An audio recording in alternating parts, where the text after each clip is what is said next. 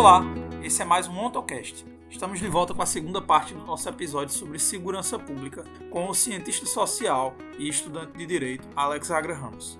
Na primeira parte, falamos sobre a formação social das Forças Armadas e Polícia no Brasil e o seu papel como força de repressão para a objetivação do capital, a partir de Marx e da teoria marxista da dependência. Nesta segunda parte, continuaremos a falar sobre a natureza da criminologia e das políticas de segurança pública no Brasil.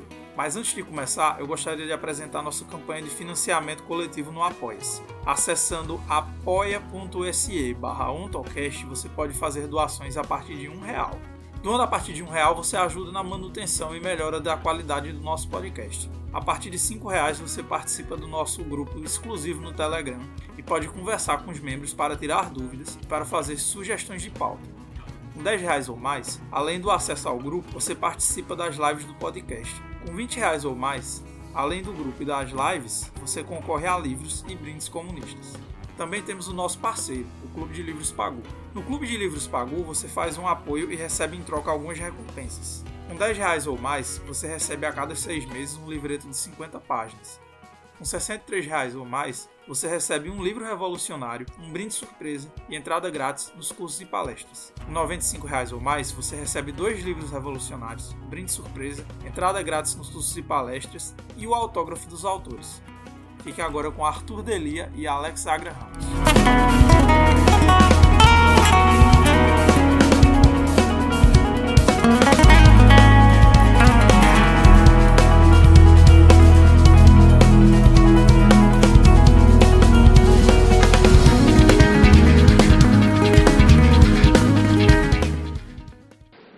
Que, o Marx está reconhecendo nessas passagens que eu coloquei? É, do ponto de vista do capital, o trabalhador só existe enquanto força de trabalho. Mas como aqui você tem um massivo exército industrial de reserva, você tem o fenômeno da superexploração da força de trabalho e você tem é, a dimensão de que o trabalhador também não participa no processo é, de realização das mercadorias, porque ele não conforma um mercado consumidor, então a vida do trabalhador dentro do, do capitalismo dependente, ela não assume é, grande importância. E aí, é dentro desse aspecto que está, de certa forma, justificada e explicada a letalidade policial no país. Mas, além disso, é, é importante dizer também que um outro critério fundamental, além do critério racial, mas que se liga muito ao critério racial, é o critério de natureza geográfica. Por quê? Porque dentro das periferias convivem em conjunto a classe trabalhadora, que por conta do salário de superexploração é levada a viver nas periferias, e o lumpen proletariado. E ambos têm como característica fundamental, no geral, o perfil de serem parte da, da população negra.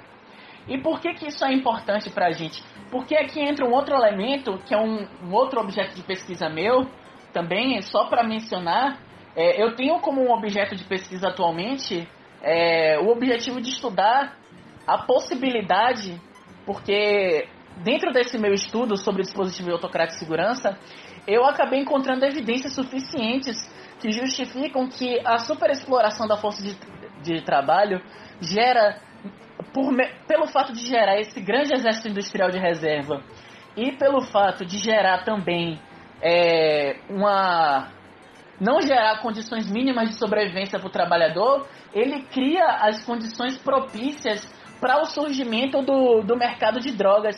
Então, para o surgimento também dos, de vários setores do lucro proletariado, entre eles o mercado de drogas e a prostituição, por exemplo. Então, é, essa ligação entre superexploração da força de trabalho e lupa proletariado, mais especificamente vinculado ao mercado de drogas, é uma coisa que eu tenho estudado também. Mas do ponto de vista geográfico, todos eles convivem é, em conjunto, tanto os trabalhadores como o Lupen. E como majoritariamente a população, a classe trabalhadora brasileira é negra e o Lupen proletariado na, no geral, na classe trabalhadora, é uma parte da classe trabalhadora que é levado a se tornar lumpen pela permanência no Exército Industrial de Reserva, é, um dos critérios fundamentais acaba sendo também o critério geográfico. Um dos critérios fundamentais para quê? Para você decidir qual vida é matável e qual vida não é. O segunda dimensão, é, que é a preservação de elementos bonapartistas, é, é, o seguinte: como o dispositivo autocrático não é estranho ao, ao Estado brasileiro, mas é parte fundamental dele, ele se diferencia de acordo com o período. Quando você está no bonapartismo, seja no bonapartismo de Vargas, ou quando você está na, na, democracia restringida, seja na democracia restringida entre Vargas, entre Vargas de 37 e entre a ditadura militar de 64, seja na democracia restringida atual, é, o dispositivo autocrático ele não é estranho ao Estado, ele é parte fundamental dele. Então essa dimensão de transição pelo alto, na qual o novo paga alto tributo ao velho, também é uma característica do dispositivo de segurança. Porque as instituições de segurança são instituições de Estado. Então é precisamente essa característica que vai explicar por que, que na arquitetura institucional da segurança pública é, permanece existindo a polícia militar. Mas também a militarização da polícia, que não se restringe à polícia militar a militarização da polícia, ela não se restringe necessariamente. Quando a gente fala de desmilitarização, inclusive, mesmo os teóricos é, sociais-democratas dentro da área de políticas públicas de segurança, quando se fala de desmilitarização, se fala de desmilitarização das polícias. Porque a militarização da polícia militar, ou, perdão, a noção de militarização da polícia, não é o um mero vínculo com o exército brasileiro. A noção de militarização ela decorre da consciência que a burguesia brasileira tem da necessidade de controle social, de controle da ordem social por conta da superexploração da força de trabalho, decorrente da, da instabilidade da sua dominação. Então ela sabe que ela não pode se dar o luxo de ter uma polícia que não seja treinada nas técnicas de contra-insurgência, que não seja uma política que seja treinada na guerra contra-revolucionária então, se a contra-insurgência é guerra revolucionária, e se você tem uma democracia restringida, que herdou as características da contra-insurgência, nada melhor do que uma política treinada na guerra contra-revolucionária para garantir a estabilidade da dominação política. Então, é, a militarização da polícia, a ideia de você ver o, o outro como um inimigo, de você ver quem está fora do espectro policial como um inimigo, está diretamente ligada a essa necessidade é, da burguesia brasileira de colocar a classe trabalhadora no espectro do inimigo. E aí tem quatro aspectos da Constituição Federal de 88 que representam muito é, esses elementos bonapartistas na democracia restringida. É, a determinação da polícia como exclusivamente polícia extensiva, é, rompendo com o ciclo completo da atividade policial. O que, que é ciclo completo da atividade policial? É você realizar tanto trabalho de investigação como o trabalho de, de repressão, o trabalho de patrulhamento. Ao permitir que a polícia militar se especialize na, na prática de especificamente de, de patrulhamento, especialize-se justamente na unicamente no ato repressivo, é, isso tem um impacto muito grande, porque a polícia passa a ter um treinamento voltado especificamente para a repressão, um aparato especificamente voltado para a repressão, e você permite também que a polícia, a partir dessa, desse, vamos dizer assim, dessa estrutura voltada para a repressão, ela passa a trabalhar somente como ela não trabalha com processo investigativo, ela trabalha somente com o flagrante delito. Então, ela forja flagrante, ela, em muitos casos, como a gente vê na questão da forma jurídica, ela se torna a única testemunha do, de um processo é, onde acontece uma prisão. E o, a quarta característica que eu diria, é um quarto elemento também dessa conservação do elemento bonapartista da democracia restringida, é o conceito de segurança pública e o conceito de ordem pública que vão informar o artigo 144, como eu informei, como eu falei anteriormente. Esse processo de transição é, tem muito ligado ao processo do seguinte: é, Na Constituição Federal de 88, é, as Forças Armadas tiveram um processo muito grande na formulação da, da nova Constituição. Inclusive, eles nomearam 13 oficiais superiores para fazerem lobby pelos interesses dos militares na Constituinte, com visita a parlamentares, instalações militares do país. A atividade da redação da Constituição foi dividida entre oito grandes comissões e diversas subcomissões. E a principal das comissões, que era a Comissão de Sistematização, criada para organizar o relatório das oito comissões, era presidida por Bernardo Cabral, que era um parlamentar conhecido pelo trânsito entre os militares. Já os capítulos ligados a Forças Armadas e Segurança Pública ficaram sob a responsabilidade da Comissão de Organização Eleitoral Partidária e Garantia Institucionais, presidida por ninguém mais, ninguém menos do que Jarbas Passarinho, que era um coronel da reserva que foi ministro nos governos de Médici Costa e Silva e foi signatário do ato institucional número 5. A Subcomissão de Defesa do Estado da Sociedade e da Segurança ficou sob a responsabilidade do deputado Ricardo Fiuza, que organizou oito sessões públicas cuja composição de convidados foi extremamente mista, para não dizer o contrário. Cinco oficiais da Escola Superior de Guerra, cinco oficiais da Polícia Militar Estadual, um oficial do Corpo de Bombeiros, quatro representantes do Conselho de Segurança Nacional, dois generais da Reserva, cinco representantes do Estado-Maior, três representantes da Polícia Federal, o presidente da Associação Nacional dos Comissários da Polícia Civil, um representante da Ordem dos Advogados do Brasil, que é a única figura que dá pra gente colocar é exatamente assim como figura civil, e também, na verdade, tem um segundo também, que é o diretor do Núcleo de Estudos Estratégicos da Unicamp.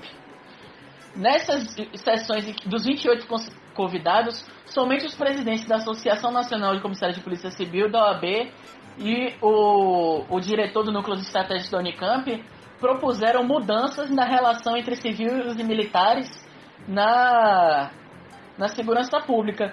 Inclusive a extinção do Serviço Nacional de Informações é, e dos órgãos internos, como a Divisão de Segurança Interna e a Assessoria Especial de, de Informação.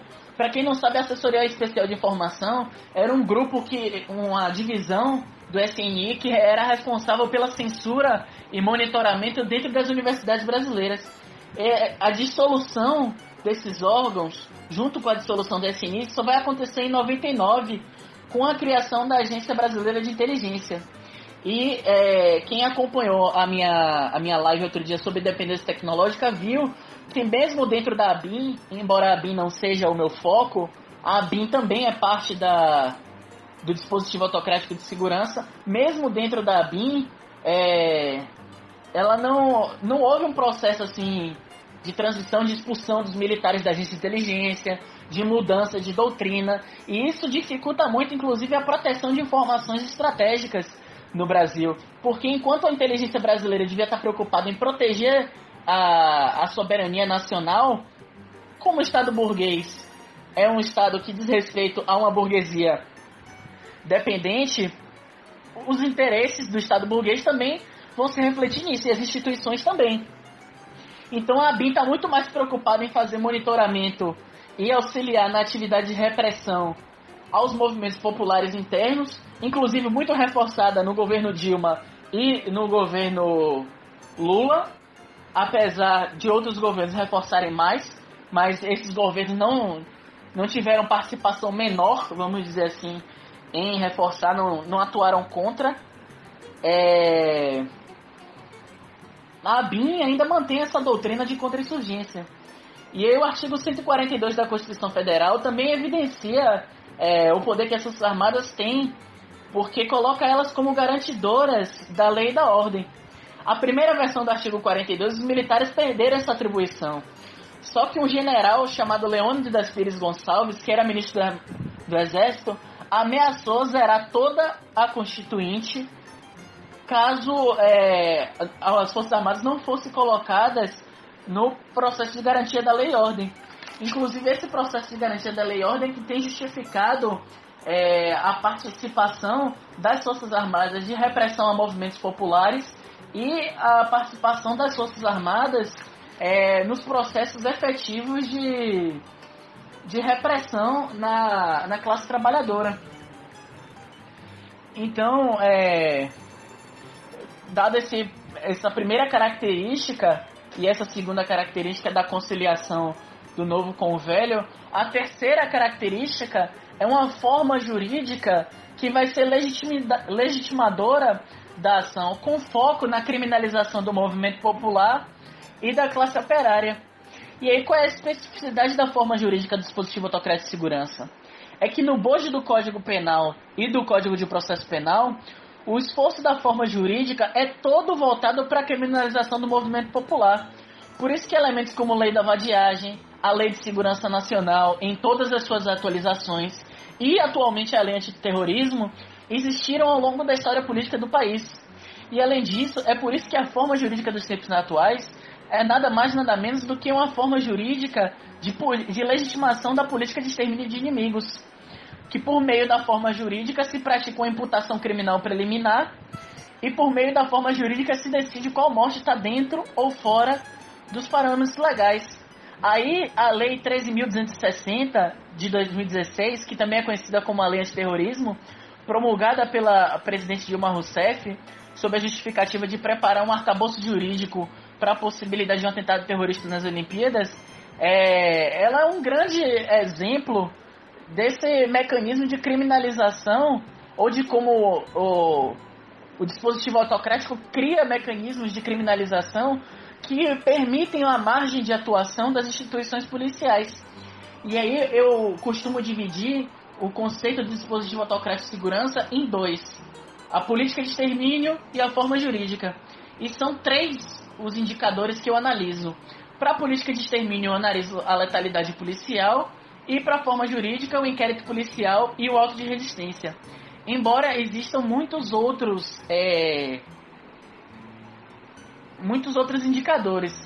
É, a letalidade policial eu não vou explicar aqui, eu não tenho nem como, porque é mais uma análise de dados mesmo, uma apresentação dos dados sobre letalidade policial. Porque existem três formas, no geral, de você aferir a letalidade policial. A relação entre civis e mortos, em decorrência de, em decorrência de intervenção policial e policiais mortos, a razão entre civis, e feri, entre civis feridos e civis mortos pela polícia e a proporção de civis mortos pela polícia em relação ao total de homicídios. Aí eu faço uma comparação entre mortes decorrentes de intervenção policial no Brasil e vitimização policial, é, mortes decorrentes de intervenção policial no, no Brasil, é, e vitiminização policial em São Paulo.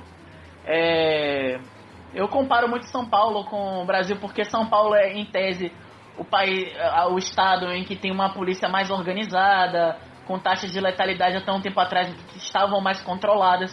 Eu busquei dar uma controvérsia a isso aí. E também porque São Paulo é um dos estados que tem, por incrível que pareça, a maior transparência nos dados sobre letalidade policial mas basicamente em todos os indicadores que eu busquei, a polícia ultrapassa a média mundial e mesmo a média comparativa nacional da letalidade policial. É, ultrapassem muito a letalidade policial é, em países como Colômbia, El Salvador e Venezuela. É, só quem consegue competir com a gente na parte de, de letalidade policial é a, a Venezuela por conta da, de uma situação, de uma tentativa, de um constante conflito intraburguês ali. E a gente sabe que a Venezuela, a polícia venezuelana, que é a, a Polícia Nacional Bolivariana, tem um caráter completamente diferente das polícias tradicionais. E aí, na letalidade policial, é, nas mortes por intervenção policial por raça em 2017 e 2018, 75,4% eram negros. É, 99,3% eram do sexo masculino. E aí a gente entra efetivamente na dimensão que eu acho que é a dimensão final já, até porque eu já estou falando aqui há mais ou menos quase duas horas. É, e eu vou, tenho que dar espaço também para os camaradas falarem. Eu peço desculpa por ser uma elaboração muito grande, mas como vocês sabem, é um tema que pouca gente trabalha. É um tema que, para ser compreendido, eu precisei tratar ele desde o início, com os seus melindres, com as suas é, particularidades e é, foi um, um objeto de pesquisa também que eu demorei muito tempo, com muitas fontes, muitas elaborações. E certamente os camaradas que quiserem ter acesso é, vão poder ter acesso. Eu acho que o Gabriel ainda não teve acesso à monografia, mas é só mandar para mim que ele vai ter. É, o Natan acho que não teve também. Mas todos os camaradas, todo mundo que quiser ter a, a monografia à disposição vai ter. O conteúdo do livro vai ser diferente do conteúdo da monografia, porque a monografia precisa de umas correções, não do ponto de vista teórico, mas do ponto de vista de ortografia mesmo tudo mais. É, além disso, vai ter outras, é, outros artigos que eu vou publicar no, no livro. Ou seja, o livro não vai ser só o conteúdo da, da monografia, e além disso, é, eu não sei se eu já falei, se eu não falei antes, eu estou falando aqui de primeira mão, acho que ainda não falei publicamente. Eu optei por publicar pela Amazon o livro. É, assim eu tenho também a liberdade de deixar um e-book do livro é, de graça para quem quiser ter acesso. Aí quem quiser pagar pelo livro e me ajudar, é, vai só pagar pelo livro físico, mas para ter acesso ao conteúdo do livro, ele vai estar de graça na internet, mas eu também vou disponibilizar, além do e-book, um, um PDF. Então fica aí de primeira mão no AutoCast o, os anúncios, né? Mas é, voltando à questão da questão teórica, uma vez que eu passei muito por cima e que eu não vou entrar muito nos dados da letalidade policial, porque o, o, a descoberta que importa efetivamente é a descoberta do dispositivo autocrático de segurança, entendeu? É a teorização do dispositivo autocrático de segurança, porque é isso que dá, que abre margem de certa forma para uma interpretação, vamos dizer assim, marxista da, da segurança pública, uma interpretação que dê vazão, é, que possa servir, que possa auxiliar os partidos é, e as organizações de esquerda no geral a pensar a segurança pública, como que as instituições de segurança é, se relacionam com o capitalismo no Brasil.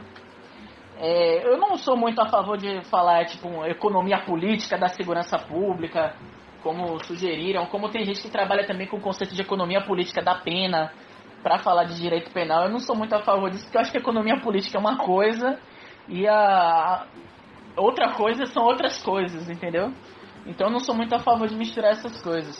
Mas o objetivo é abrir espaço. Eu não pretendo nem que essa tese seja assim, tipo, o fim da, da teoria, mas o começo, entendeu? De uma teorização que convide pessoas a teorizar nessa área. Mas aí, do ponto de vista do, do inquérito policial, é, eu passei muito a minha reflexão no que escreveu um colega chamado Johnny. Johnny Batista Guimarães, que é um policial federal, progressista pra caralho, é, ele é lá de Minas Gerais e Johnny escreveu um livro chamado Imputação Criminal Preliminar e Indiciamento. Só para vocês saberem o que é o inquérito policial. O inquérito policial é a formalização da, da persecução penal. Tá, grandes coisas que você falou. O que isso significa? Cara, o inquérito policial é a formalização de um procedimento investigativo. E aí no inquérito policial, é, você coloca nele toda a descrição do processo de investigação, ou seja, você reduz a termos jurídicos o processo de, de investigação, e nele você estabelece também uma tipificação. Qual é o primeiro problema do inquérito policial? O primeiro problema do inquérito policial é o seguinte: na medida em que você tem uma separação entre é, delegados e agentes no interior das polícias, os delegados eles são os titulares do inquérito policial. E aí o que, que acontece? O que, que os, os espertinhos fazem com o inquérito policial? Sobretudo os da Polícia Federal. Quando eles, como eles têm informações estratégicas sobre investigações de corrupção e tudo mais, eles pegam as informações do inquérito policial para barganhar no Congresso Nacional. E aí eu vou dar um exemplo para vocês. Vocês lembram do vazamento de informação, do vazamento da delação, de uma parte da delação premiada de Alberto Youssef? O vazamento da delação premiada de Alberto Youssef teve como objetivo mobilizar a bancada do PT pela aprovação da MP 657, a MP decretada pela presidente Dilma, e teve o objetivo lógico de pressionar Dilma a decretar a MP, que era uma MP que restringia o cargo de diretor-geral somente aos delegados de Polícia Federal. Então, você tem uma quantidade massiva de poder informacional concentrada numa categoria dos policiais que é a categoria dos delegados de polícia.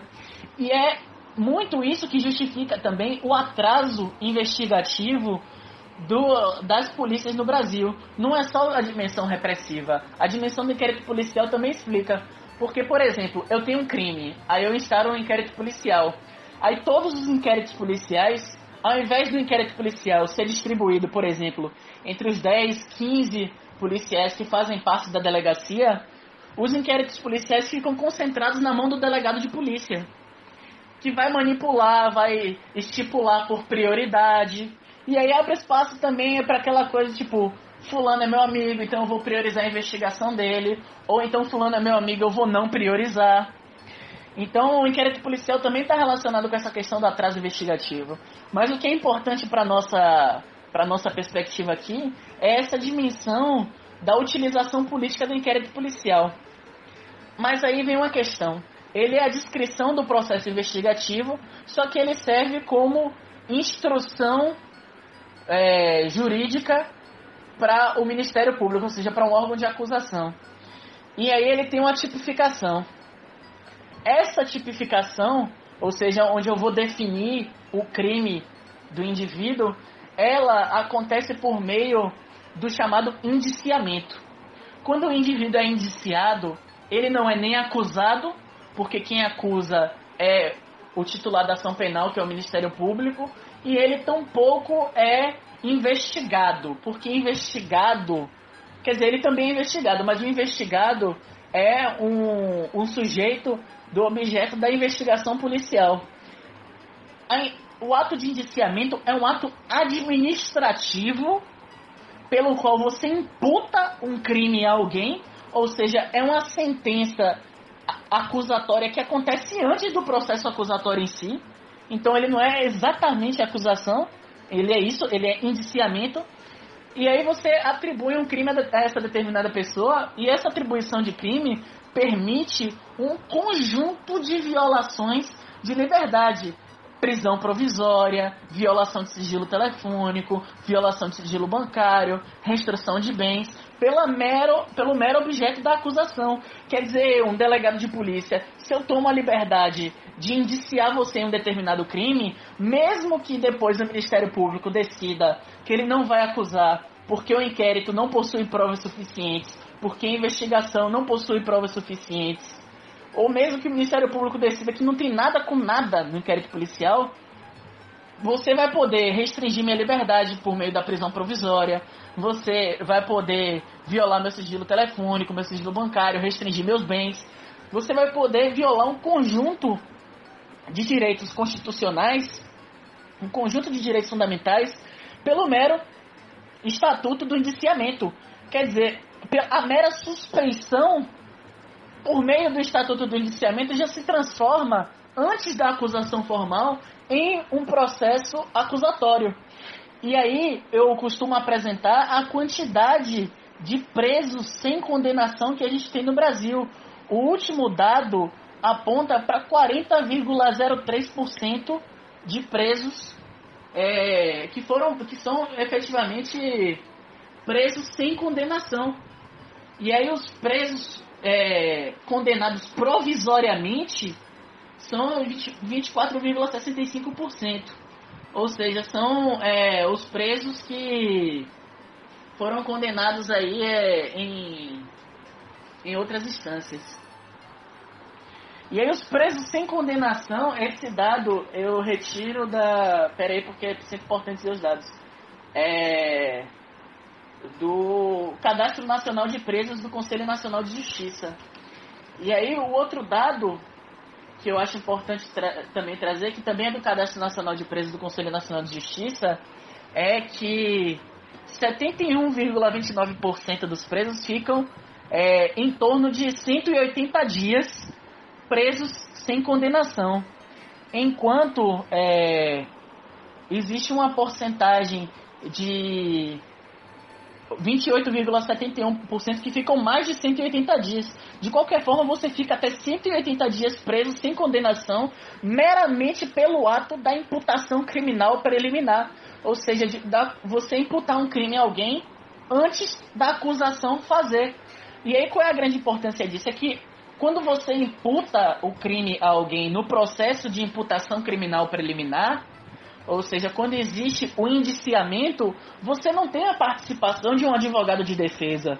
Por quê? Porque o, indicia, o indiciamento é mero ato administrativo. O advogado de defesa só vai participar lá na frente do processo de acusação, quando você for efetivamente acusado. Quer dizer, você tem, você passa 180 dias em média preso, sem condenação, indiciado, às vezes esquecido na prisão, como acontece muitas vezes, com a probabilidade de você não ser culpado pelo princípio de presunção da inocência, que é completamente riscado do mapa pelo ato do indiciamento, e nesse momento você permite é, que o aparato policial crie por meio do indiciamento uma massiva é, população carcerária, sem ter o processo de acusação em si. E aí entra a questão do, do tráfico de drogas, porque grande parte da, das condenações são é, por tráfico de drogas.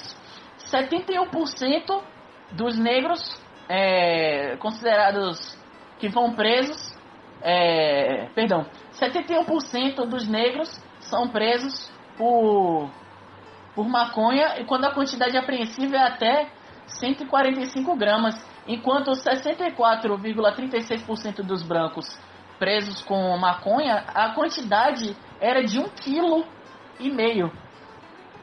É, o caso do crack, 66,2% dos negros presos utilizavam com até 10 gramas de, de crack, enquanto metade dos brancos até 11 gramas. É, a cocaína, os dados parecidos, sempre os negros é, uma quantidade muito maior de condenações e uma quantidade de droga muito muito menor. Então, é, essa dimensão da imputação criminal preliminar também está muito relacionada com o tipo de crime que se é tipificado no inquérito policial, que no geral é o crime de tráfico de drogas. Então basta que se identifique o trabalhador como traficante ou mesmo quando ele efetivamente o é, mas basta que se identifique ele como traficante, como usuário, para que se identifique como legítima a sua prisão, ou melhor, para que se realize sua prisão.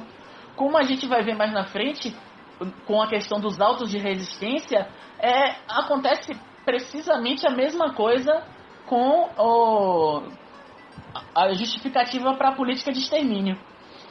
Então, em relação às testemunhas de prisões em flagrantes por tráfico de drogas, 74% das testemunhas é a autoridade policial que efetuou o flagrante. Somente em 26% é a autoridade e uma testemunha civil. Sendo que, conhecendo a polícia, a gente não tem condições suficientes de dizer que a testemunha civil não foi é, coagida. Então, 74% das vezes em que uma pessoa é presa por tráfico de drogas, a testemunha é um policial. O policial que realizou o flagrante. E aí a gente entra na questão do auto de resistência, que é outro indicador que eu analiso. O que é auto de resistência? O auto de resistência basicamente é um inquérito policial para quando um policial mata alguém. É um inquérito policial da letalidade policial. Aí ele tem uma estruturazinha que é mais ou menos assim: ele tem um cabeçalho, a ocorrência, que são os tipos penais que vão ser aplicados, e a classificação administrativa, é, o despacho da autoridade, que é eventuais solicitações do delegado de polícia, os envolvidos, os bens envolvidos, que no caso é o registro das drogas e armas apreendidas, é, as declarações dos envolvidos, que por sinal é um campo não obrigatório, porque os depoimentos podem ser colocados nos chamados em documentos anexos chamados termos de declaração e dinâmica do fato. com a narração do fato com base nas declarações do, do comunicante.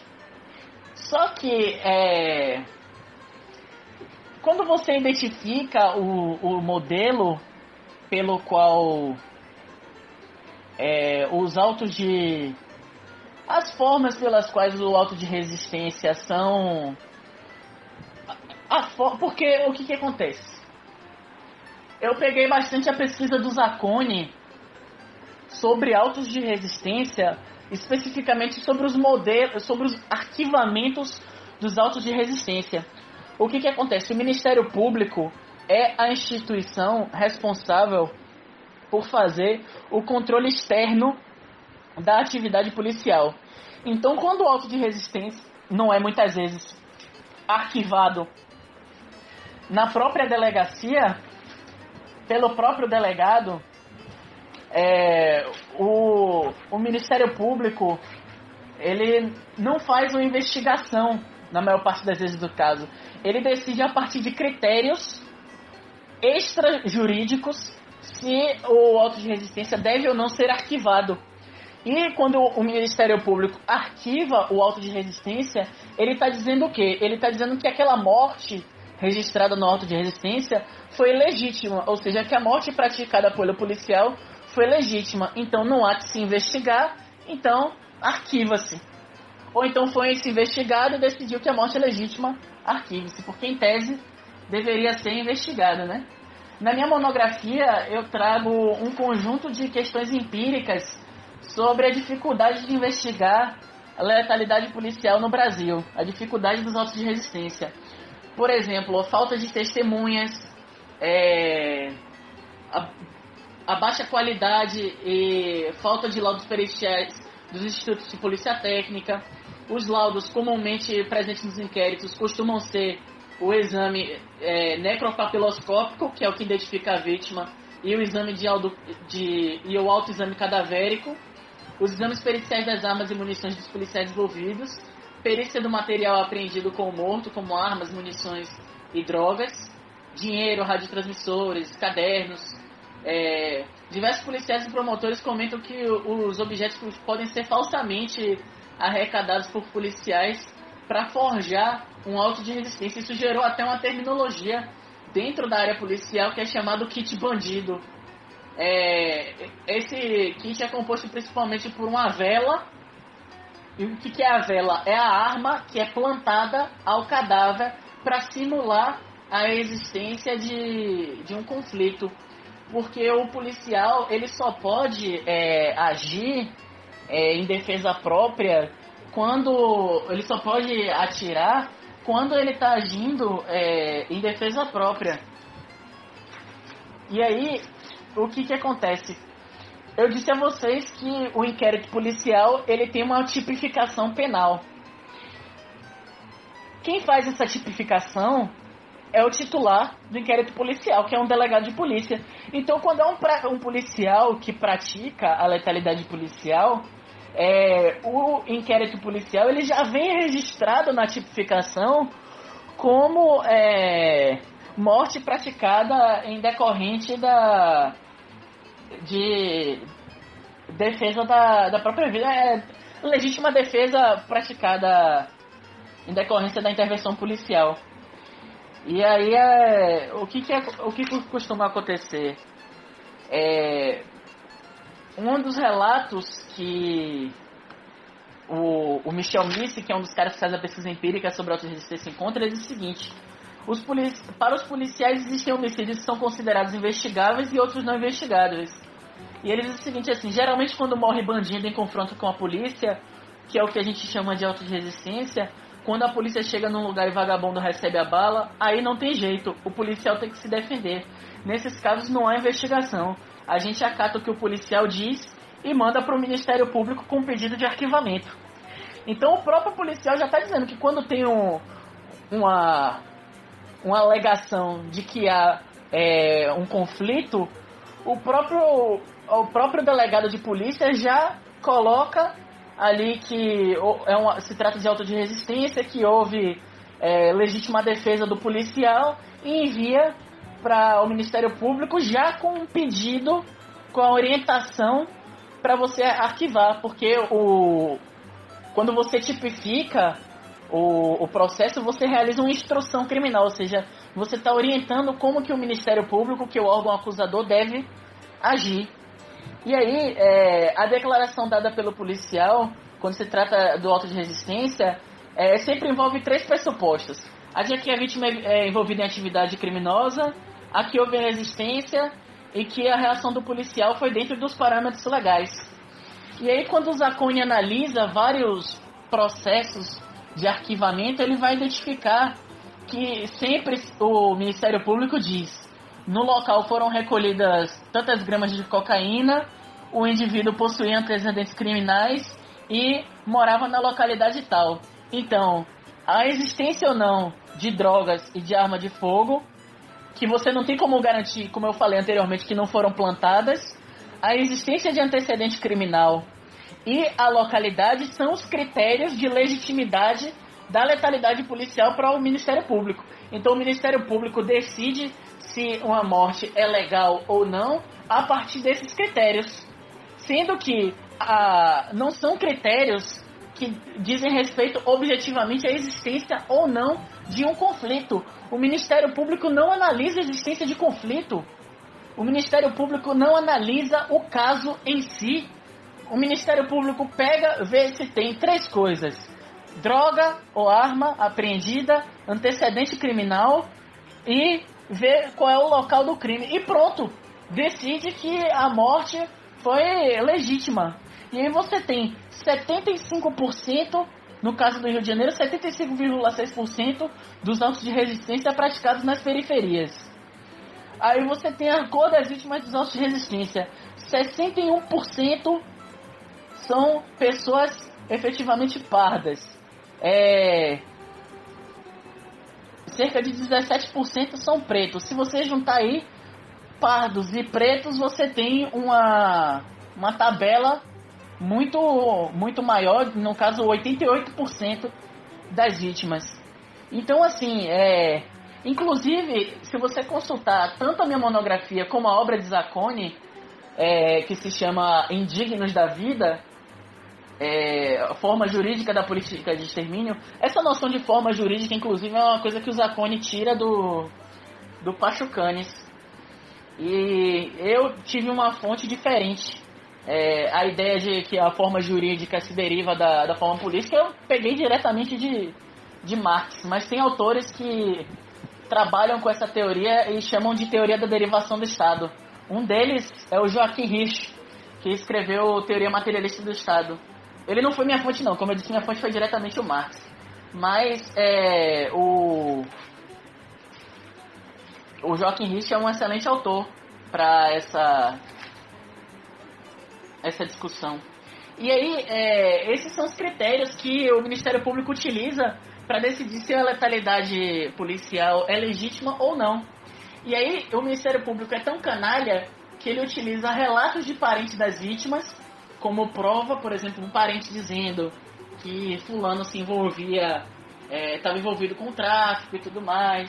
Aí ele pega o parente da própria vítima para dizer que não, ó, aqui ó, o parente falando que ele era envolvido com tráfico, então ele era traficante.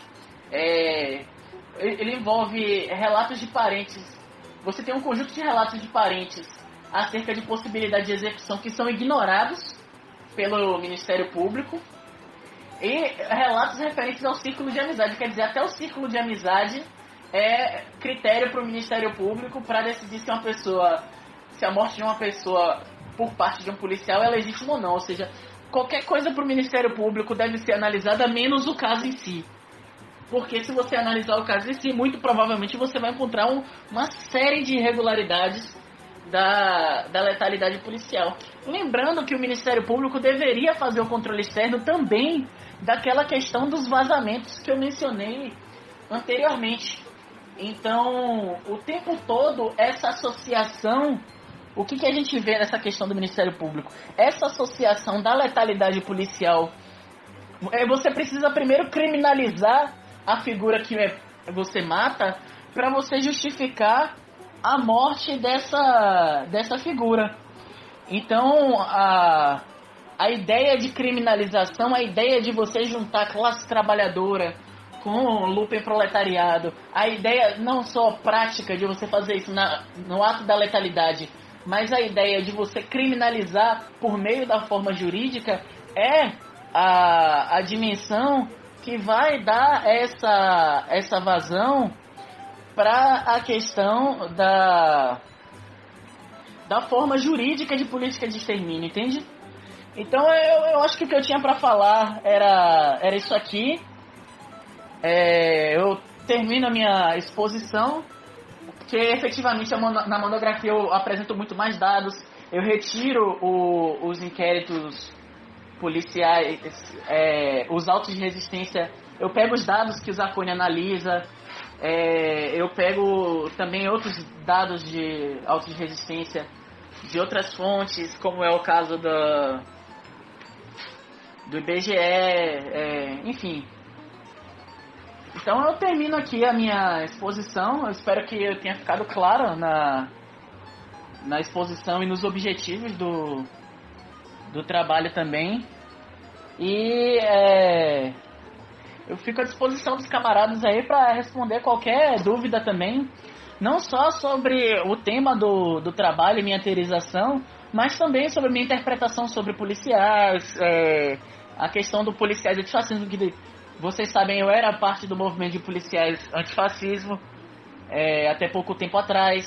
É, eu fui parte, eu fui, eu trabalhei para o sindicato da, da Polícia Federal.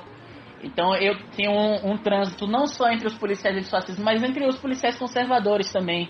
Eu tenho um diálogo muito bom, muito grande com, com policiais dentro dessa, dessa área.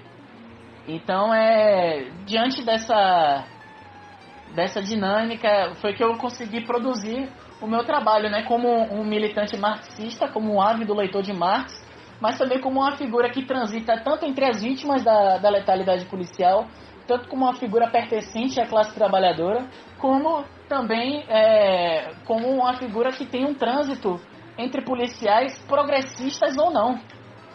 Inclusive eu tenho até eu tenho tido até mais diálogo com policiais não progressistas do que com os policiais mais progressistas e tudo mais. Então eu finalizo aqui a, a minha fala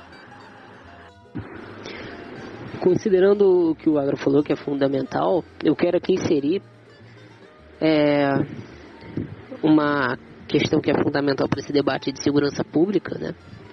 que é o pressuposto ético moral envolvido. Claro, considerando o, o que já foi dito no podcast com o Sérgio Lessa, de que capitalismo e ética são ontologicamente incompatíveis, porque a ética parte da, da, das necessidades genéricas universais da humanidade, enquanto o capitalismo sempre parte, é, visa unicamente o lucro e é, prepondera nessa sociedade o individualismo extremado, em que os interesses dos indivíduos estão acima dos interesses é, da humanidade.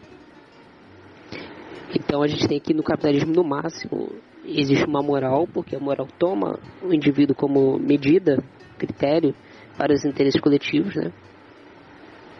Considerando isso, é, é importante notar, por exemplo, que o, a corrente que venceu as eleições, né, o Bolsonaro tal, ele dentro da, da argumentação dele tem um pressuposto ali é, moral, né?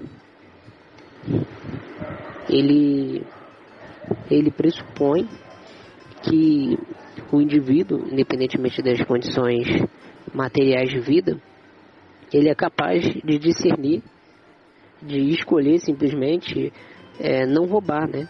Tanto é que aí tem aquela coisa, ah, bandido bom é bandido morto, que a esquerda está defendendo as vítimas da sociedade, aquela coisa toda.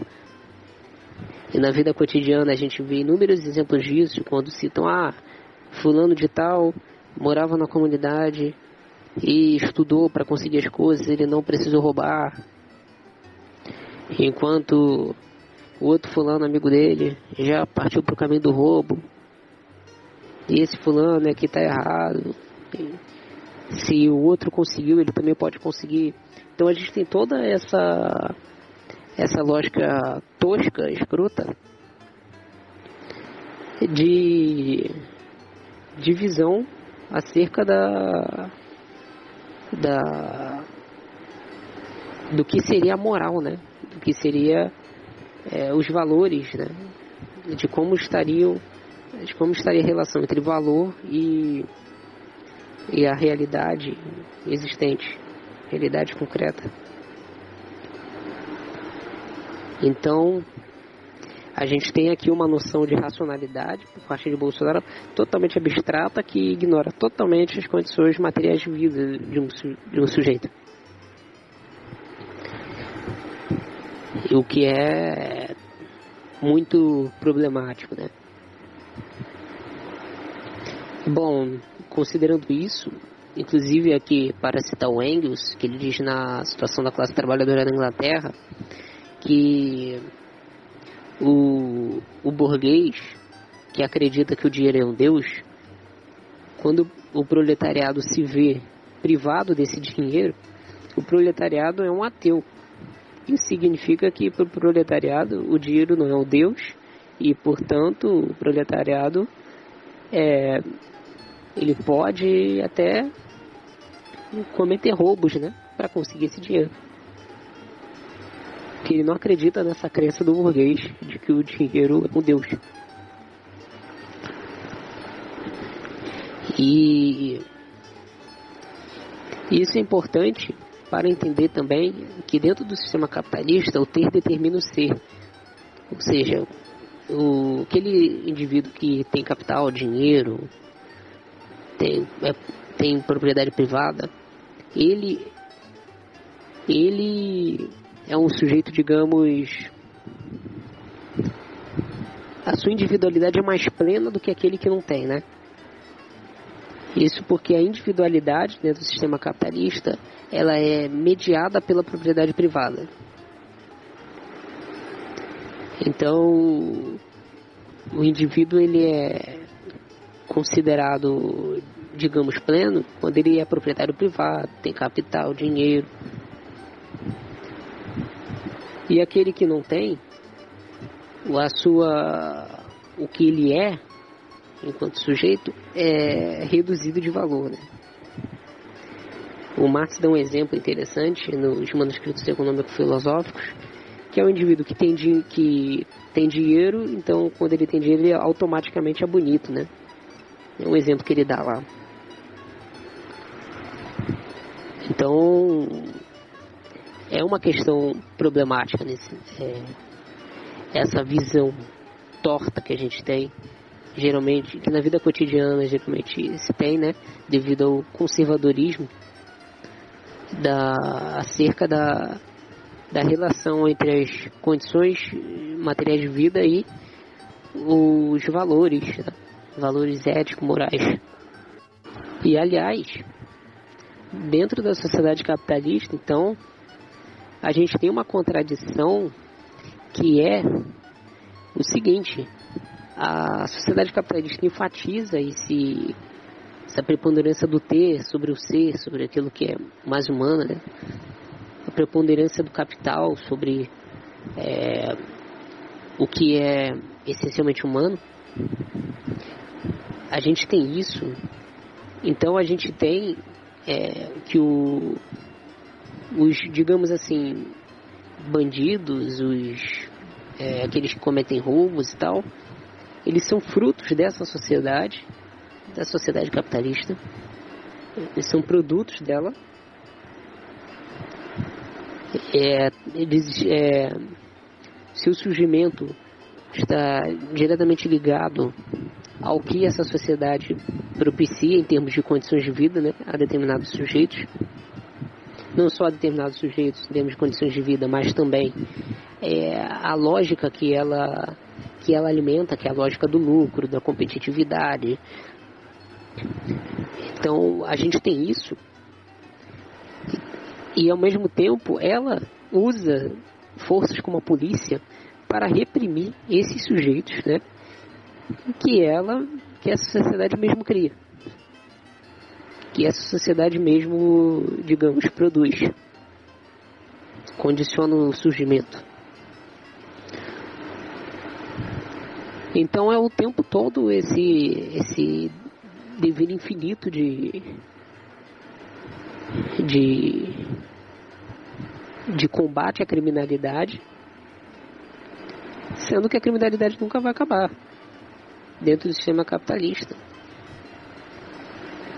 Sempre vai, vai existir, considerando é, fatores como o desemprego, que é essencial para o capitalismo, da, da, da importância do exército industrial de reserva, como forma também de desvalorizar o, o trabalho, né? porque tem maior oferta de trabalho, com, quanto mais trabalhadores, é melhor, que se desvaloriza a força de trabalho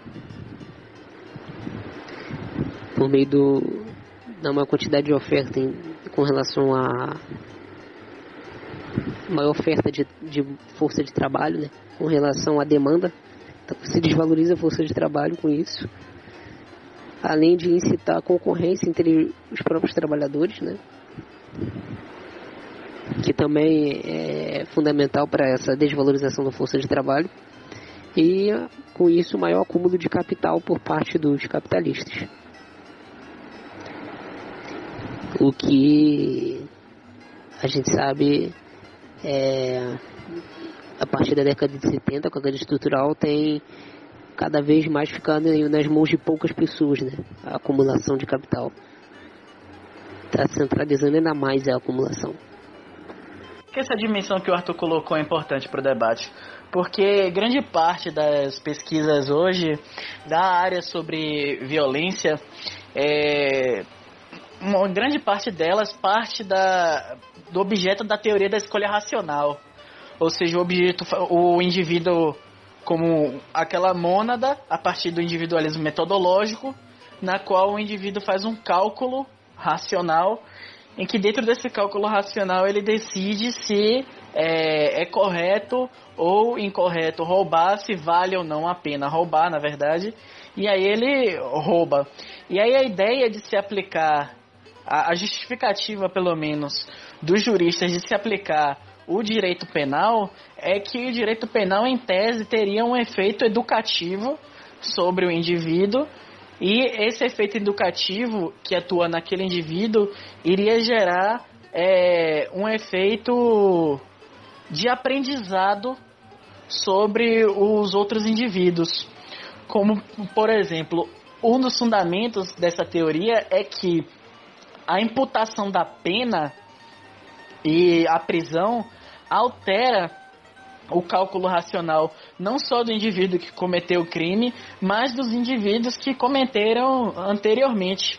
O problema dessa teoria é que essa teoria, ela é tão, não sei se pode xingar no podcast, então vou usar um outro termo. Essa teoria é tão vagabunda, tão ultrapassada que um autor longe de ser um autor marxista, foi um autor que já mostrou os limites dessa teoria, que foi o Talcott Parsons. Quando o Talcott Parsons introduz o conceito de orientação normativa para dizer que os indivíduos tomam suas decisões baseadas também em critérios morais, e quando o, o Arthur faz essa discussão da impossibilidade da ética no capitalismo e da, do máximo que pode existir ser uma moral, mas uma moral ainda uma moral individual. É, o Florestan Fernandes também tem o, um trecho em que ele diz que os valores, é num livro dele chamado Que, que Tipo de República, ele diz que os valores sociais eles podem existir como humores, como normas, mas que as condições de se concretizar esses valores são dramaticamente de classe. Ou seja, você pode me bombardear à vontade com todo esse, esse besterol desse Brasil urgente, cidade alerta, com esse negócio, não, porque roubar isso, roubar aquilo, roubar aquilo. Se eu precisar roubar, eu vou roubar. Se eu precisar ingressar no mercado de drogas para sobreviver, eu vou ingressar no mercado de drogas para sobreviver. As condições são dramaticamente materiais. E aí, aproveitando também outra coisa que o, que o Arthur colocou sobre a, o servir e proteger a defesa da vida, o artigo 144 fala sobre a defesa da ordem pública, é, da incolumidade das pessoas e do patrimônio. A incolumidade das pessoas foi um avanço que aconteceu assim, mas ela existe efetivamente, naturalmente, em outros países como preservação da para preservação da força de trabalho. E você vê, você vê que ela entra em contradição com a prática da atividade policial. A proteção do patrimônio é efetivamente a função de existir uma instituição como a polícia. Na verdade, é a função de existir uma instituição como o Estado e como a própria forma jurídica que vem para proteger o, o patrimônio. Isso não tá. O Pachucanes desenvolve muito isso, mas está lá em Marx, no capítulo 3 do Capital ainda. É, e a questão da, da ordem pública é a questão mais curiosa, porque a Constituição não define o que, que é ordem pública. E aí tem um pesquisador longe de. O cara passa longe de ser marxista, chamado Fernando Afonso Sala, que, se não me engano, ele é vinculado ao Fórum Brasileiro de Segurança Pública, que ele faz uma análise sobre os desenhos das políticas na área de segurança pública e vê que esses desenhos sempre partiram da classe dominante a, o conceito de ordem pública que informou o desenvolvimento das visões políticas de ordem pública sempre foi da ausência de manifestações populares, não participação de partidos, sindicatos e grupos organizados de trabalhadores. Portanto, tipo, falar em, em ordem pública, em outros termos, é falar da estabilidade da, da classe dominante.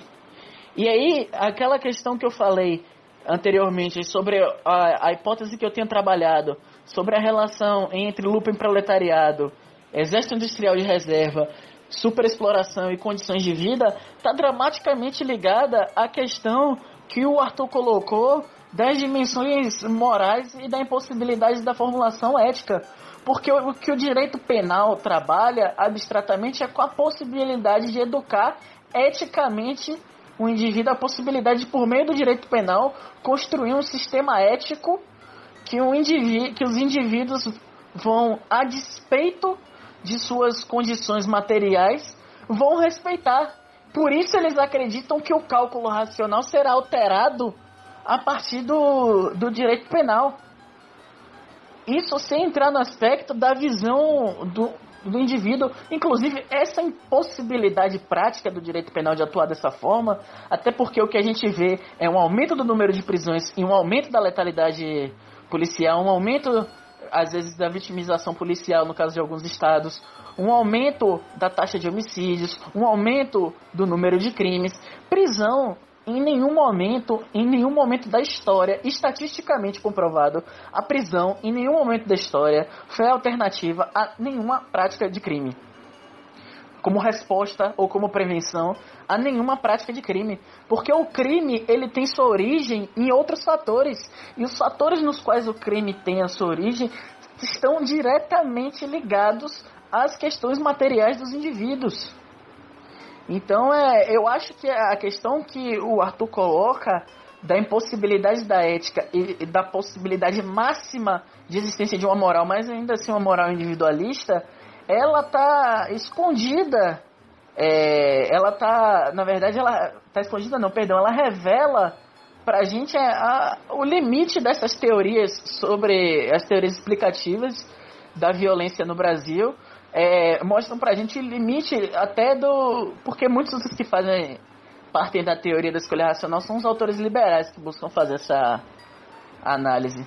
É, e mostra também assim que não há possibilidade da gente mudar a estrutura de segurança pública do, do país e não há possibilidade concreta da gente mudar é, as condições da violência. Lógico, aumento, as políticas públicas podem aumentar, reduzir, incidir mais ou menos sobre esses fatores, como historicamente já fizeram. Mas, é, efetivamente, não tem como mudar estruturalmente a, a questão da criminalidade do mercado de drogas no Brasil, porque não só estão conjugados aí um conjunto de, de interesses de natureza política, mas também você tem um fundamento no dispositivo autocrático de segurança que é o fundamento da sua existência, a sua razão de vida, ele é ontologicamente determinado pela formação social, pela base econômica, pelas bases sociais que se constituíram no país. Então não é não é correto a gente ficar andando em voltas achando que políticas públicas de segurança vão salvar o país da letalidade policial, vão salvar o, o direito, a política de direitos humanos, ensinar direitos humanos para os policiais, vai resolver o problema da letalidade policial. Então a questão do dispositivo autocrático de segurança, somada a essa dimensão que o Arthur falou, aponta não só para a fragilidade das pesquisas na área de segurança, mas também para a fragilidade estratégica da ideia de você acreditar que a política pública vai resolver algum problema. Até porque, como Marx bem diz lá no Glossas Críticas Marginais e reforça na questão judaica, o Estado nunca vai reconhecer nele mesmo as raízes dos seus males sociais e nunca vai reconhecer no, na sua na sociedade civil porque se assim eu fizer, vai ter que abolir a sociedade civil.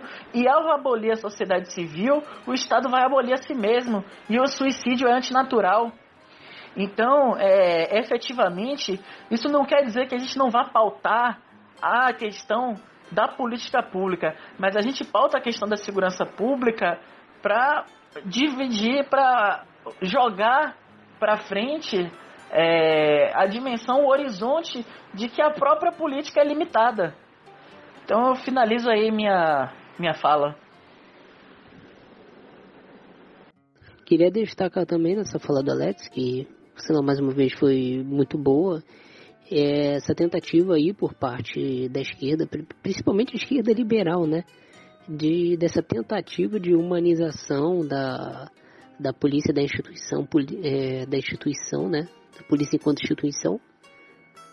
E um exemplo muito simbólico disso é justamente lá no, nos Estados Unidos, né, que teve recentemente as manifestações contra essa violência policial contra negros, esse racismo. É, aqui em dada cidade, agora eu não lembro o nome, teve os policiais se ajoelhando, né, todo o departamento da polícia, né, pelo que eu vi, se ajoelhando para receber os manifestantes em forma de pedido de desculpa. E aí o que os manifestantes fizeram? Abraçaram os policiais. É, não dá para é, discutir sobre a ingenuidade, eu acho que o que o Alex já falou já basta, né? A ingenuidade dessa visão, né? Que aqui no, no Brasil isso está presente em boa parte aí do que a gente chama de esquerda pós-moderna, acredita nessa humanização do capitalismo, que é algo que não merece muitos adjetivos, a não ser que é tosco. Mas é, ressaltar aqui que essa galera esquece que o racismo ele é fruto é, próprio do capitalismo, né? Ele se explicita ali no, nos fins do século XIX, com a partilha da África e da Ásia, como uma forma de justificação da, da colonização desses continentes. Então você tem o racismo ligado ao, ao capitalismo, né? Sua gênese acontece no interior do capitalismo. E simplesmente se esquece disso, né? Simplesmente isso é ignorado.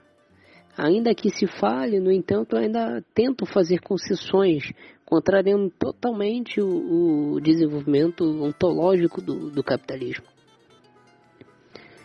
Então, é simplesmente merda essa posição, totalmente merda. Não tem outra, não tem o que falar. Inclusive um exemplo dessa perspectiva racista ali perto ali do, do final do século XIX que aparece com esse processo aí da etapa imperialista do capital é justamente na criminologia com Lombroso e essa galera aí que é, associava, né, o criminoso ao, ao negro, né? De preferência era o negro, sempre é o negro.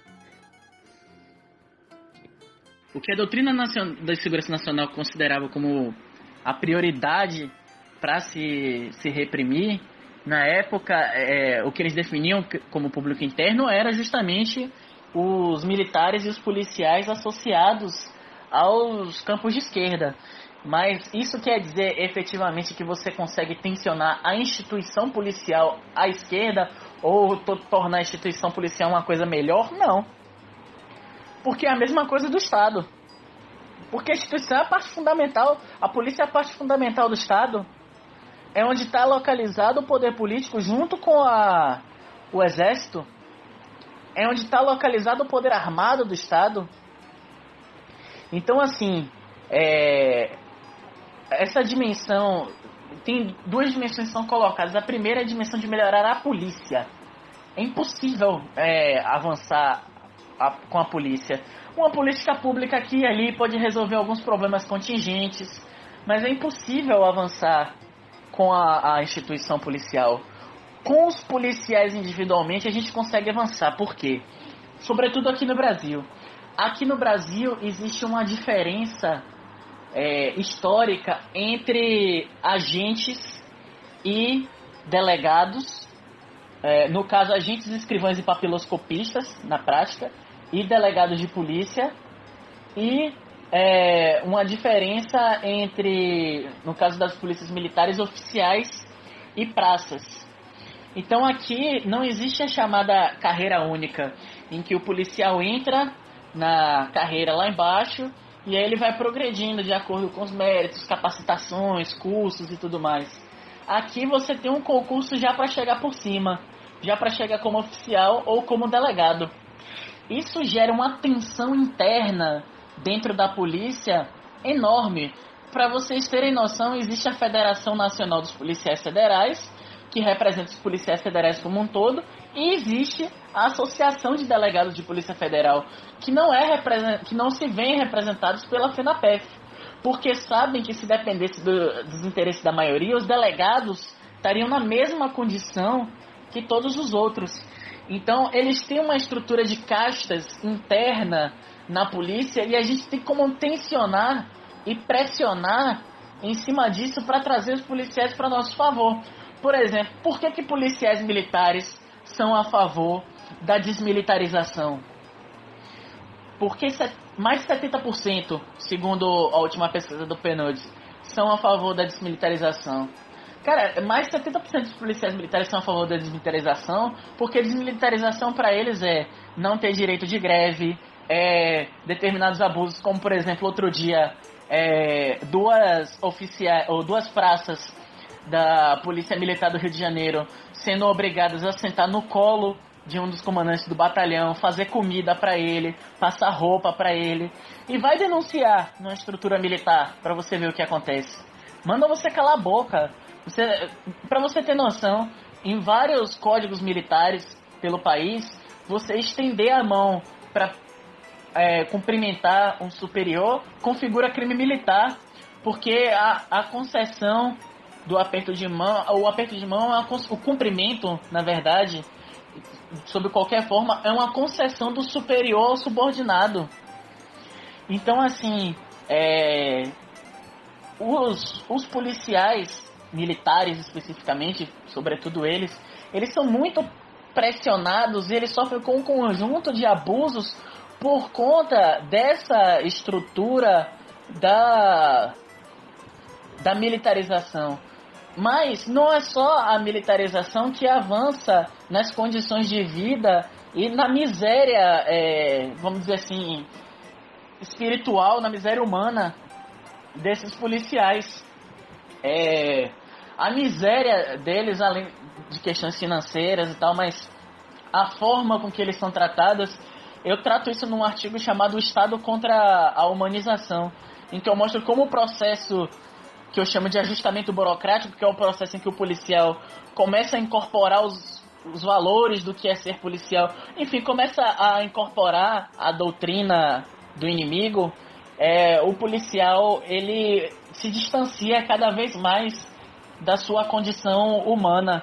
Tanto que você vê, numa entrevista, esse artigo, ele teve como resultado, ele foi resultado de uma etnografia que eu fiz com policiais que respondiam a processo administrativo. E você vê, muitos policiais têm uma noção de que ser policial é um sacerdócio. Que tem até um policial chamado Anderson Duarte do Ceará, um liberal de. É um, um liberal, ele eu não gosto de quase nada do que ele escreve, mas esse artigo dele elucida bastante pra gente a questão do, dos policiais, porque os policiais às vezes eles se entendem como figuras acima da, da humanidade, como figura divina que está na luta do bem e do mal. Então, na visão deles, quando eles morrem, é parte da profissão, é parte do sacrifício de realizar o sacerdócio. E isso deixa eles muito doentes também. Quando eu comecei a me aproximar dos policiais, que foi ali no ano de 2014, 2015, a Polícia Federal estava vivendo o maior recorde de suicídios da história das polícias federais no mundo. É, a polícia, os sindicatos chegaram a fazer um relatório em todas as, as, as instâncias onde tem delegacias ou superintendências ou postos avançados da Polícia Federal para poder saber quais eram as condições psicológicas dos policiais. E mais da metade dos policiais estava destroçado do ponto de vista psicológico, não só em decorrência das atividades que tem que realizar, mas em decorrência, sobretudo, da estrutura que tem a polícia no Brasil. Eu vou dar um caso concreto para vocês de um absurdo que aconteceu dentro de uma delegacia de polícia civil há um tempo atrás. A Corregedoria da Polícia Civil suspeitava de um escrivã da Polícia Civil, achando que ela tinha um envolvimento no sentido de passar informações para um, um determinado indivíduo, para um traficante local. E eles fizeram o que? Eles colocaram um envelope com dinheiro em cima da mesa dela. E ela pegou o envelope com dinheiro, tirou o dinheiro do envelope e foi para o corredor para mostrar para o, o delegado geral da delegacia. Quando ela estava no corredor, a equipe tática da corregedoria entrou ela entrou em desespero e enfiou o dinheiro na calcinha. Você sabe o que o delegado, o coordenador da delegacia fez ela fazer? Ele mandou filmar e fez uma policial feminina abaixar as calças dela, deixar ela nua na delegacia na frente de todo mundo. O vídeo vazou na, na internet pelo próprio delegado de polícia. Então, casos como esse dessa policial, embora esse caso tenha sido um caso mais extremo, são casos muito comuns nas delegacias de todo o país. É, absurdos dessa natureza, tanto na Polícia Civil, como na Polícia Federal, como na Polícia Militar, são casos recorrentes que colocam não só a saúde psicológica dos policiais, a imagem dos policiais em risco, mas que coloca também, às vezes, até a vida dos policiais. Há um tempo atrás, um policial, não um delegado de polícia entrou recentemente, não sabia a forma correta de se abordar a estrutura tática e um, na forma que ele organizou os policiais para fazer a abordagem e na forma que ele obrigou os policiais a ficarem, um outro policial morreu decorrente de fogo amigo. Em um outro caso, aqui na Bahia, o policial Leonardo Maia teve que ir numa comunidade barril aqui, eu uso o termo baiano aqui, barril, ou seja, numa comunidade aqui que é foda, a Nova Divineia, que fica dentro de uma periferia, é uma periferia dentro da periferia. Nova Divineia fica dentro do IAPI. E o cara foi cumprir um mandado de busca e apreensão de uma coisa besta, de crime eleitoral. E mandaram ele e mais outro policial para cumprir o mandado de busca e apreensão, porque o delegado quis que fosse cumprido o mandado de, de busca e apreensão referente a uma coisa besta que eu não vou lembrar agora, mas se não me engano foi alguém que não justificou o voto e tudo mais. Em uma comunidade que sabe que existem tensões fortíssimas, você manda uma viatura com dois policiais, o policial morreu, cara, decorrente da arbitrariedade do, do delegado de polícia. Então, os, os oficiais e os, os delegados estão constantemente oprimindo e humilhando os é, praças e os agentes escrivães e papiloscopistas de todas as formas possíveis. E não à toa é essa galera, são os escrivães, os papiloscopistas, os agentes, os investigadores, muda de terminologia a depender do estado, né?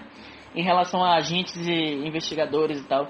Mas é, os praças, no caso da polícia militar, são essas figuras que organizam, em sua grande maioria, o conjunto do coletivo de policiais antifascismo, com raras exceções como o Zacone, que é um delegado. Mas é, as pautas do, do coletivo de policiais antifascismo sobre segurança, você vai ver, a maior parte das pautas deles estão muito relacionadas a essa dimensão de opressão estrutural que existe dentro da, da polícia. Porque os abusos e as violações que são praticadas no sentido psicológico, no sentido físico, no, em, em diversos sentidos dentro das instituições policiais, cara, elas não vão para mídia. Essas coisas não podem ser denunciadas por conta da própria estrutura policial, porque a corregedoria da Polícia Civil passa pano, porque quem pratica é um delegado que tem poder na cidade, ou é um delegado que é próximo do secretário de segurança, é, é, porque a estrutura militar não permite que se faça esse tipo de denúncia, a estrutura militar inibe a atividade de denúncia, é porque grande parte dos secretários de segurança pública são delegados, no geral, delegados da Polícia Federal. Então, é, os policiais também estão sendo tensionados pela estrutura de segurança pública que está sendo colocada aí. E muitos desses policiais sofrem psicologicamente também com esse processo de internalização de ver o outro como inimigo. Porque quando morre policial na periferia, quando morre uma pessoa negra na periferia, morre quem está de coturno e quem está de sandália. Entendeu? Morre dos dois lados. Então, assim, é, a gente precisa tensionar justamente nessa parte aí. Fora as questões de nível salarial. Porque analisando é, o salário mínimo necessário, lógico que não dá para dizer que os policiais é, militares, nem policiais civis, tão poucos da Polícia Federal, porque os da Polícia Federal até recebem bem, eu devo dizer. Mas os policiais civis e militares de todo o país é, não dá pra você dizer que eles sofrem com superexploração da força de trabalho, porque superexploração da força de trabalho é um conceito muito específico. Mas eles são remunerados abaixo do mínimo necessário para sobreviver em grande parte do, do país, tanto na polícia militar como na polícia civil. Então a gente tem mecanismos no Brasil, na peculiaridade da estrutura de segurança pública, para tensionar os policiais para nosso lado. O próprio PCB tinha um setor, antigamente, responsável por tensionar, por trazer, fazer o recrutamento dos militares, que era o anti-mil. Então a gente precisa, é, na minha visão, retomar essa visão de que é possível tensionar, mas nunca achando que vai mudar a polícia, que vai mudar os policiais em sua maioria. A gente vai conseguir recrutar um ou outro para nossa causa, um ou outro vai radicalizar. Mas a gente tem que tentar a radicalização não só é, por, por razões estratégicas da revolução. Ou seja, não só porque, por exemplo, se você pegar do ponto de vista histórico, quando Marx escreve lá na luta de classe na França sobre a Comuna de Paris, você vê que grande parte dos gendarmes estão a favor da, se, se posicionam a favor da Comuna de Paris e os gendarmes vão tensionar com o Exército Nacional. Então, assim, existem exemplos históricos dessa natureza. E existe exemplo, existiu um exemplo histórico no Brasil.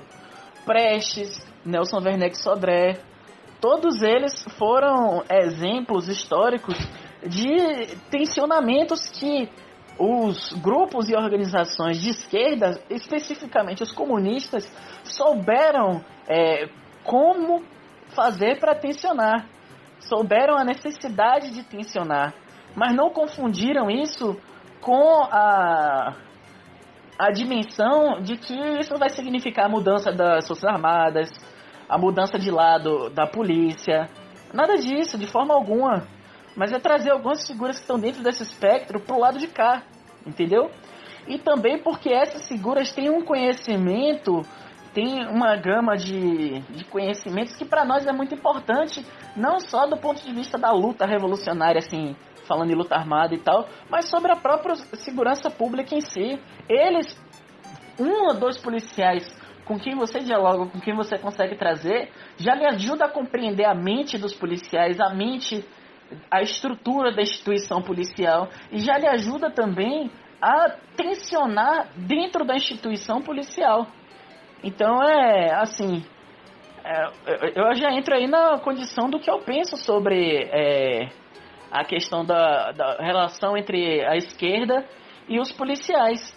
É, até porque o que a gente precisa provar, e é o que eu sempre digo em toda conferência que a galera da polícia me chama, é o seguinte: no Brasil, defender a polícia e defender os policiais são coisas completamente diferentes. São coisas, inclusive, antagônicas. Quem defende a polícia não defende os policiais, majoritariamente. Quem defende a polícia defende ali o, interesse de um governador do estado, no interesse do presidente da república, no interesse do secretário de segurança, no interesse do delegado, do oficial, do comandante-geral da PM, do comando da Polícia Civil.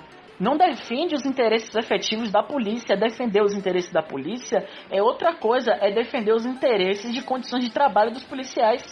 E a polícia tensiona diretamente contra esses interesses. Até pouco tempo atrás tinha um sindicato dos policiais federais aqui fazendo campanha porque estava com colete balístico ultrapassado. Uma instituição que se diz de ponta como a Polícia Federal, que constantemente vive falando da sua importância no cenário, da, no cenário nacional, no combate à corrupção, isso e aquilo. Uma instituição, assim, desgraçada do ponto de vista interno. Todas as polícias são desgraçadas do ponto de vista externo ou do ponto de vista interno, são desestruturadas, são tensionadas constantemente. Dificilmente essas, essas duas caixas da polícia, as diferentes caixas da polícia, convivem bem entre si. Talvez em uma delegacia ou outra, mas no quadro geral tensionam constantemente. E tensionam assim, fortemente, cara. Tensionam politicamente, tensionam no Congresso. Às vezes, as, é, em alguns casos, chega até a levar a conflito físico o conflito entre esses dois grupos. E é dentro desse conflito entre esses dois grupos que a gente tem a margem para atuar e trazer a galera para o nosso lado. Porque efetivamente, defender a polícia é defender os superiores. Não é defender quem está lá embaixo. Quem faz o, vamos dizer assim, o paralelo muito mal feito, é quem, mas que os policiais usam, o chão de fábrica da atividade policial. O oficial, no geral, ele tá lá, ó, no ar-condicionado dele, o delegado tá lá no ar-condicionado dele. O delegado só faz assinar o um inquérito policial. Nem investigar, ele investiga no geral. Ele é só um assinante de inquérito. Porque escrever o inquérito policial, quem escreve é o escrivão. O delegado é um assinante de inquérito profissional. Um cargo que tem que ser abolido junto com a dimensão do, dos oficiais. Então, aproveitando para fazer as, as considerações finais, é, eu acredito que eu agradeço demais, demais mesmo, o convite para falar não só sobre o, o, meu trabalho aqui, mas sobre todo o meu pensamento sobre segurança pública aqui no, no Autocast. Como eu já disse mais de uma vez, eu acompanho o Autocast. É, e, assim, eu espero que esse episódio do OnTalkCast abra os olhos é, não só para o tema da segurança pública, sabe? Mas que abra os olhos também para o fato de que no OnTalkCast estão sendo discutidas coisas fundamentais, porque no OnTalkCast está sendo aberto um espaço para discutir coisas que os partidos e as organizações não estão discutindo. Entre eles, esse tema da, da segurança pública. Então, é, o que eu espero que fique como grande questão desse episódio do OntoCast, mais do que a dimensão da segurança pública em si, é a dimensão de que a gente precisa promover esse debate no, no seio de esquerda. Seja da esquerda reformista, mas sobretudo dentro dos comunistas a gente precisa fazer esse debate como um debate de um campo estratégico nosso. Ele não é um debate de menor monta, ele não é um debate de menor importância, ele não é uma coisa que é para estar tá lá numa nota de rodapé ou em dois e três itens no programa de um partido. Ele é um tema fundamental, ele foi o segundo tema mais discutido nas eleições. E isso gera pra gente um, pelo menos um retrato de como esse tema, para a grande parte da sociedade, é um tema importante. E não vale mais a gente ficar repetindo é, bordões fáceis do tipo a, a, a violência é gerada pelo desemprego. Estatisticamente isso nem é correto. A violência é um fenômeno multifacetado que tem um conjunto de origens, mas todas elas relacionadas à estrutura do capitalismo dependente brasileiro. Então, quais são as dimensões de superação do capitalismo dependente brasileiro? Quais são as dimensões de superação, ou quais são as dimensões de superação da violência do capitalismo dependente brasileiro? Quais são as dimensões de superação da violência policial no capitalismo brasileiro? Quais são as dimensões de superação do mercado de drogas nesse sentido? As condições de superação são dramaticamente ligadas às condições de superação do próprio modo de produção capitalista nesses países. Então, ou a gente faz a revolução, ou a gente está fadado a merda pro resto da vida. Então eu finalizo com minhas considerações agradecendo demais o Ontocast é, pedindo para quem vai ouvir esse episódio que ouça esse episódio, mas ouça os outros do Ontocast também, que continue acompanhando o trabalho que faz o Gabriel, o Arthur e toda a equipe do, do porque é um trabalho importante. Aqui está sendo discutido coisas que não estão tendo espaço nos partidos e nas organizações. Aqui estão sendo discutidas coisas fundamentais, coisas importantíssimas. Então eu finalizo assim a minha, minha participação e agradeço demais, demais o convite. Considerando tudo que a gente falou até aqui, fazer aqui minhas considerações finais, ressaltar o caráter contraditório do capitalismo, né? Que na mesma medida em que você tem é, o indivíduo que comete o roubo como fruto desse sistema, né? Porque ele precisa, né, de alguma maneira, assegurar não só as condições de existência, mas também porque o que o sistema passa para esse sujeito é que ter dinheiro é, é, é o necessário para ser um grande sujeito, um grande ser humano, que, que ter bens é o demonstra que ele é o foda, que ele é isso, que, que é aquilo, né? Então você tem é, essa, esses indivíduos na necessidade, quando se encontram numa situação de necessidade posta pelas contradições do sistema já, ele ele busca, né, na maioria das vezes, a, essa alternativa que ele encontra como, como sendo mais concreto, né? Que é mais concreta, né? Que é o furto, o roubo. Então você tem isso e ao mesmo tempo você tem a própria burguesia, né? Investindo nos aparelhos repressores do Estado para reprimir esse próprio sujeito que é fruto do sistema que ela vive de, de modo totalmente é, de modo totalmente feliz né, na dela, como se ela também não fosse é, mas ela vive numa, numa situação mais confortável em comparação com a classe trabalhadora e usa a polícia para reprimi-los e também para reprimir a possível, um possível levante revolucionário. Então a gente tem aqui a explicitação de uma contradição do, sistema. E por fim dizer também que é, essa esquerda pós-moderna que é, bota suas pautas todas naquilo que o Alex também falou de politicismo, ficando apenas ali na esfera institucional, ignora totalmente o caráter de classe do Estado, que o Estado ele está a serviço das classes dominantes, assim como a política é um meio de dominação de uma classe sobre a outra, e deposita é, também todo, toda a sua fé no modo de produção capitalista que já se mostrou é, até certo momento, até se mostrou é, até certo momento histórico, foi é, mais eficaz do que o antigo feudalismo, né? Com relação às necessidades humanas, mas posteriormente é, ele entrou, mas posteriormente ele só se aprofundou em contradições. E no caso do Brasil, a gente tem o caráter dependente do capitalismo brasileiro, da crise estrutural do capital a partir da década de 70, todas essas questões que já foram faladas. Então é apenas isso. Eu agradeço mais uma vez a oportunidade de estar aqui. Ao, ao, agradeço ao AutoCash, a presença do Alex, foi muito boa falar dele. E é isso. Valeu. Muito obrigado, Alex, por ter aceitado nosso convite. E muito obrigado a você, ouvinte, por ter ficado até o final. Esse foi mais um episódio do AutoCast. E até a próxima.